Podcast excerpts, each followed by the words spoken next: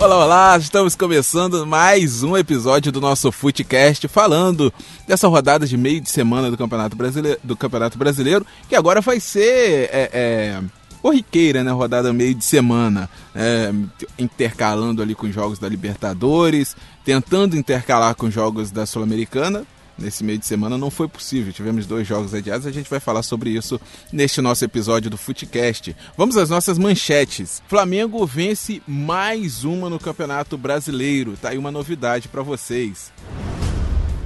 Botafogo perde fora de casa para o Bahia e mais uma vez sendo ineficiente nos chutes a gol. Fluminense joga nesta quinta-feira para tentar fugir da zona de rebaixamento. E o Vasco teve seu jogo adiado. E também definido o confronto do Goitacás na semifinal geral do Campeonato Carioca Série B1 2019. Uma vez Flamengo, sempre Flamengo. Bem, vamos lá, vamos começar falando do Flamengo que uma novidade, né, João Paulo Crespo? Venceu no Campeonato Brasileiro. Venceu, né? Novidade, né? Oitava, oitava vitória seguida do Rubro Negro. E mais uma, mais uma vez aí com polêmicas na arbitragem. É, não, não digo mais uma vez relacionado ao Flamengo, né? Mas o campeonato, né? Sempre com, com polêmicas na arbitragem. É, o Internacional teve dois jogadores expulsos ainda no primeiro tempo. O Bruno, né? Lateral direito. E o Guerreiro fazendo a lei do ex ao contrário nessa Lei do ex ao contrário, é verdade, né? Sempre tem que ter. Sempre, tem que ser o contrário. A favor ou, ou ou contra, sempre tem aqui a, a, a, lei do ex, né? Que vai virar quadro, né, sabe? Vai virar quadro. Vai, vai virar quadro. Vai virar quadro. Segunda-feira estreia o nosso quadro, a lei do ex. Exatamente, mas uma, polêmicas, né? Polêmicas nesse, nesse jogo. Ter dois jogadores expulsos no primeiro tempo é, faz uma diferença muito grande e as reclamações é, do Internacional é, é realmente é, muito complicado, né? Mudou a regra, né? Em relação a, a, ao pênalti, o último homem.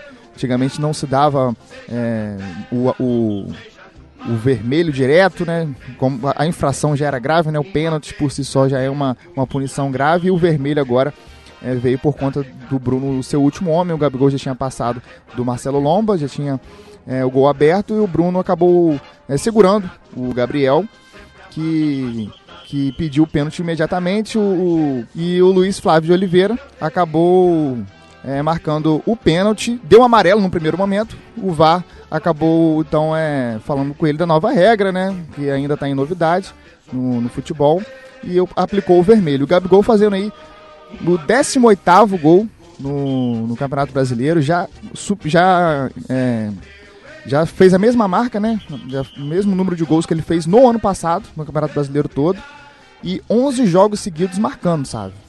É impressionante os números do Gabigol. É, eu até tinha ficado de ver, vou puxar aqui agora rapidinho. É, qual, qual, com quantos gols os últimos artilheiros do Campeonato Brasileiro fin, finalizaram o ano?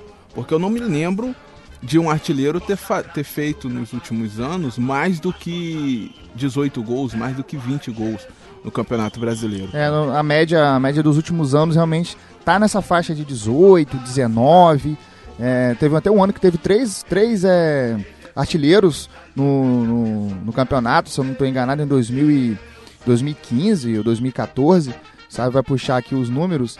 Mas teve o, o Pote, que teve o Fred, quando jogava pelo Atlético Mineiro, e teve outro jogador também que acabou é, terminando empatado na, na, na, artilharia.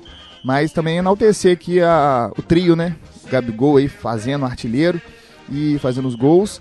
E também contando com a participação da Rascaeta, né, que chegou o décimo gol também na, na, na competição. E também a, e também o Bruno Henrique, né, também fazendo seu nono, se não estou enganado, nono gol no, no Campeonato Brasileiro. E são jogadores que se ajudam em campo e acabam contribuindo também com assistências, né? Assim como o Arrasqueta tem 10 gols no ano, aliás, 10 gols no Campeonato Brasileiro, ele tem 10 assistências no ano. 10 assistências no ano, então é uma é um trio que está funcionando muito bem, muito bem e realmente é de, de dar parabéns aqui a, a, a esse trio que está funcionando muito né, nesse ano de 2019. Tem funcionado demais, né, é, é, Lucas Arantes. E o jogo em si, Lucas? E sabe, e todos que, que estão nos ouvindo aí. O Flamengo, né, começou muito bem em sua partida, como vem fazendo em todos os jogos, tocando a bola, tendo a posse de bola. É, no comecinho da partida, o Flamengo já estava com 70 e tantos por cento de, pontos, de posse de bola. Acabou tendo esse lance polêmico da expulsão do Bruno, pênalti em cima do, do Gabigol, que ia fazer o gol, né? É, tinha passado pelo goleiro e, e ia chutar. Aí a, o Bruno acabou segurando.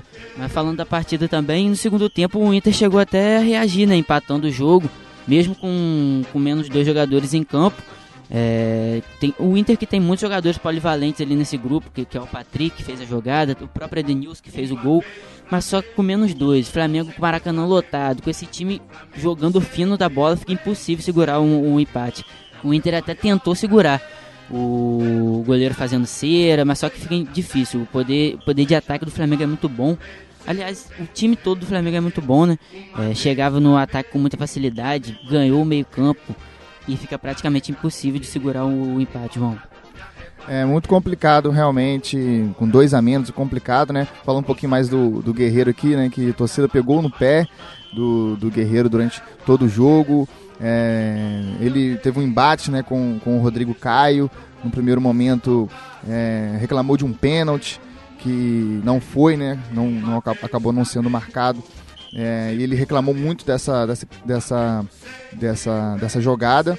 E logo depois é, é, veio a situação né, da expulsão, em que ele acabou é, se chocando com, com o Rodrigo Caio. Rodrigo Caio foi um choque de cabeça com cabeça, né?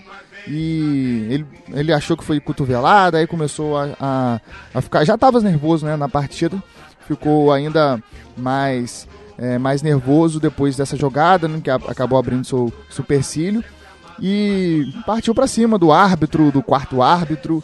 É, jogadores do, do Internacional até tentaram é, segurá-lo, mas foi expulso direto corretamente. É um jogador né, que é 880, né?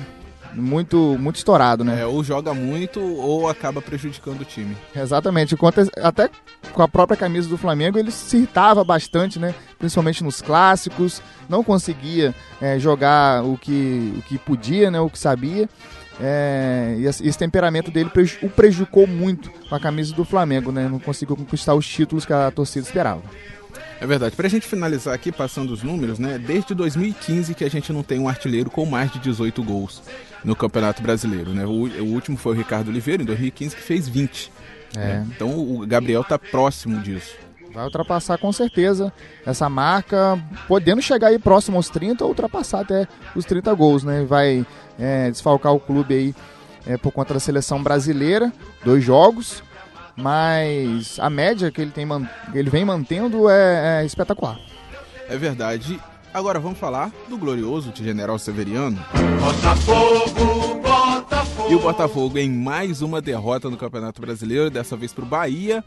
E mais uma vez não conseguindo chegar ao gol adversário. Foram apenas três chutes e apenas desses três, apenas um na direção do gol.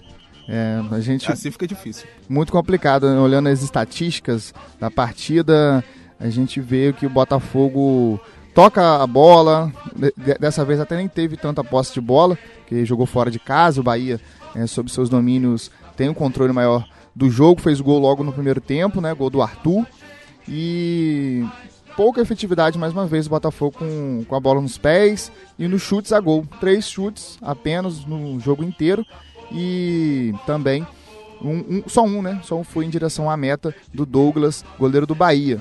E também foi prejudicado por conta da expulsão do Gilson ainda no primeiro tempo. O Gilson foi expulso aos 33, logo depois do primeiro gol do, do Bahia. Uma situação muito delicada, né? Você já jogando fora de casa, perdendo por 1 a 0 e com um homem a menos, né, sabe? É, principalmente um homem de defesa, né, do sistema defensivo. Fica complica mais ainda a situação do time que não joga para frente, né, fora de casa, vamos colocar assim, né, não joga atacando fora de casa. Aí você tá com um homem a menos, aí você retranca de vez pra você não tomar mais, né, Lucas? É, foi bem, aquele, foi bem a cara daquele jogo contra o Ceará, né, Sávio Macedo? Só que o Bahia soube aproveitar as oportunidades, o que o Ceará não soube. O Botafogo jogando fora de casa, ele fica se guardando muito, fica muito preso. E o Botafogo já não tem um ataque muito bom, não tem aquele cara, um homem gol, não tem um camisa 10. Aí fica realmente muito complicado, sabe? E, e os números estão aí para mostrar, né? Como o João falou, deu somente três chutes ao gol e um foi no gol, na direção do gol, né? E aí realmente fica muito difícil. O Botafogo que está decaindo na tabela, né? Começou bem o campeonato, ganhando as partidas dentro do, do, seus, do, dentro dos seus domínios e fazendo uns pontinhos fora de casa, agora não consegue ganhar em casa e não consegue ganhar fora de casa, sabe? É verdade, com isso vai ficando numa situação delicada, já tem que abrir o olho, né, João? Verdade, ele estava próximo já do, do, do, G6, agora já está em 11, 27 pontos. É uma situação aí que o Botafogo tem que ficar de olho, porque ele não pode se desgarrar da frente, mas também tem que tomar cuidado com com a parte de baixo da tabela, né? Os times ali muito próximos ainda um do outro, daquela confusão é, do meio de tabela, né? Se você vence duas, você consegue se aproximar um pouco mais ali do G, G6, G7. E se você perde duas, três seguidas, como está acontecendo com o Botafogo, você pode parar na 14, 15 posição é, em poucas rodadas. É verdade. Na atual conjuntura do Botafogo, com o atual elenco, é se preocupar mais com a parte e sair, se afastar da parte de baixo do que de se aproximar da parte de cima do campeonato, é, porque fica difícil. É. Depois que você chega lá, para você sair no, na parte final do campeonato, que tem outros times brigando por outras coisas, tem time brigando por Libertadores, tem time brigando por título, tem time brigando também para não cair, fica complicado a situação, né, Lucas? Realmente, sabe, para destacar aqui também, sabe que o próximo jogo do Botafogo também é no Nordeste, contra o Fortaleza, na casa do Fortaleza, no Castelão.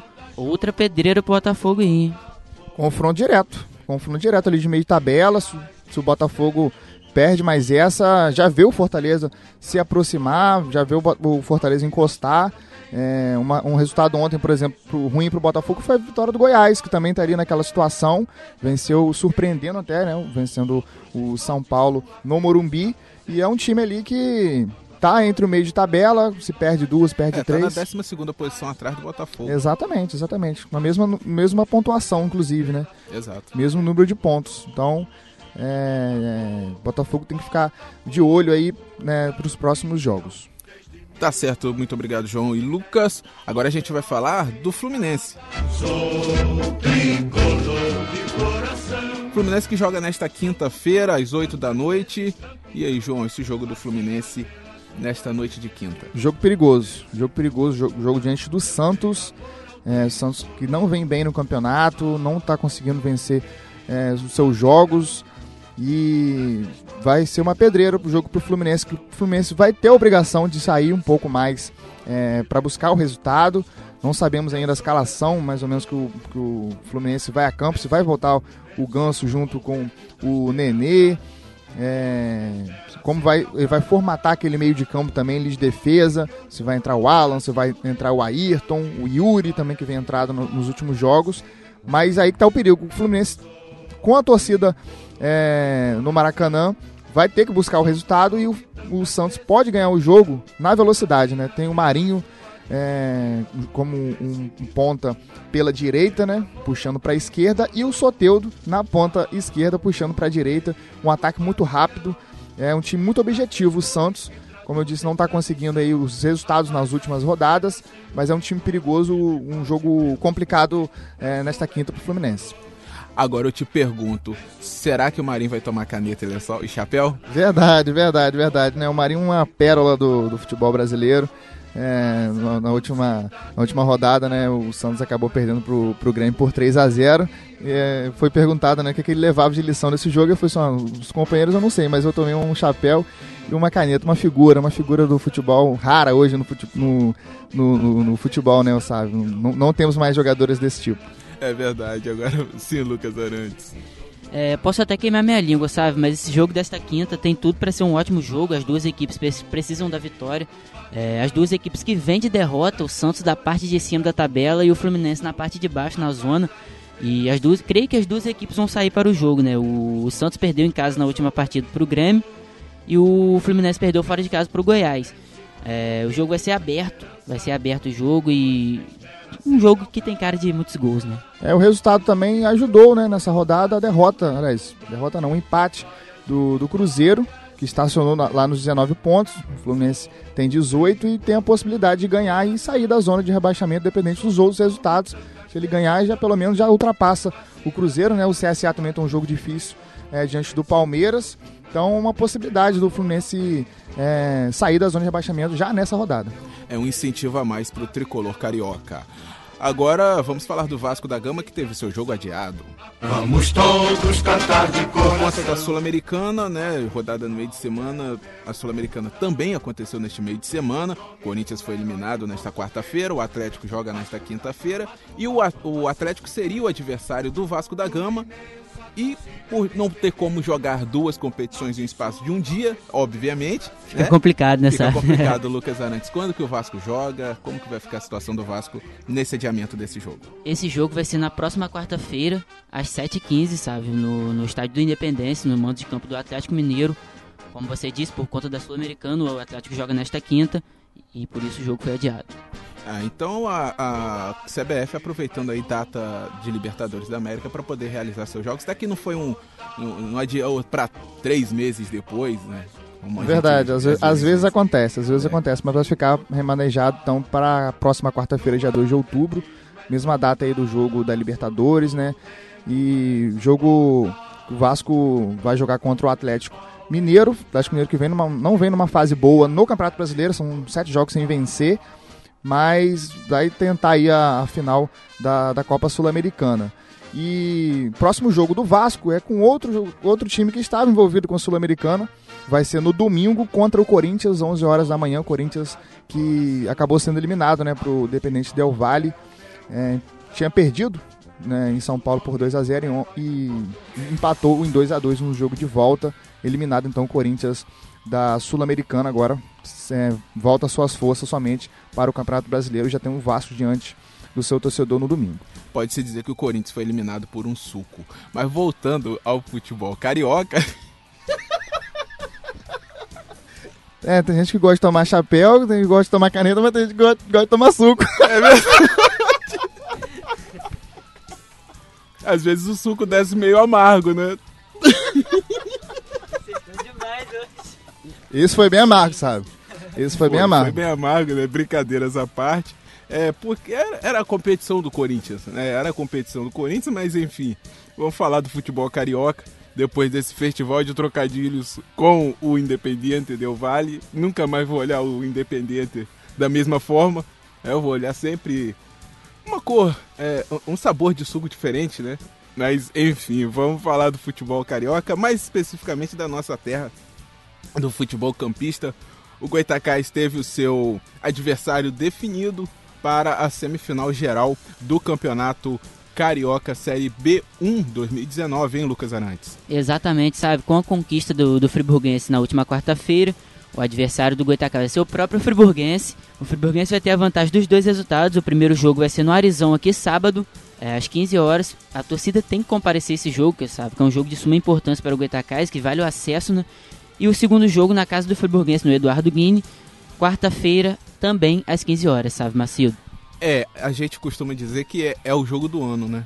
É o jogo do ano, é o principal jogo do claro, Goitacás é evidente que se o, Flumin- se o Goitacás é, é, não jogasse o, o- a, a Série B1, não seria o jogo do ano. Mas como jogou e chegou a esse ponto, esse é o jogo mais importante É o do jogo mais Goitacás. importante para o Alveanil até o momento, sabe? É, e tem, e tem que sair com a vitória aqui, porque, como você disse, o Friburguense tem o resultado. Tem que criar um bom, um bom resultado aqui em Campos. Uns 2 a 0 tá de Não ótimo tomar tamanho. gol. Não tomar gol, porque a gente tava conversando, eu tava conversando com os amigos ontem, o Friburguense, sem dúvida, vai vir com aquele time fechadinho, ficar tranquilo aqui pra fazer o resultado quarta-feira em seus, em seus domínios. O Goitacás tem que partir pra cima e tem que construir o resultado aqui no Arizona, somando de campo, com a, com a ajuda da sua torcida.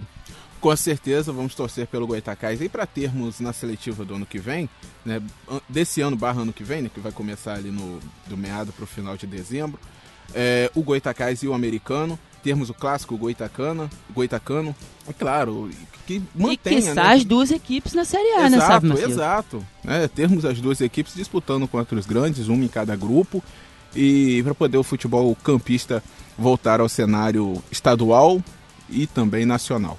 Bem, então foi isso. Nosso Footcast né, fica por aqui. Agora a gente vai tomar um copo de suco E a gente volta na segunda-feira falando sobre a rodada do final de semana. Um forte abraço, João. Forte abraço. Segunda-feira, então, a gente está de volta aqui para falar dessa rodada do final de semana do, do Campeonato Brasileiro.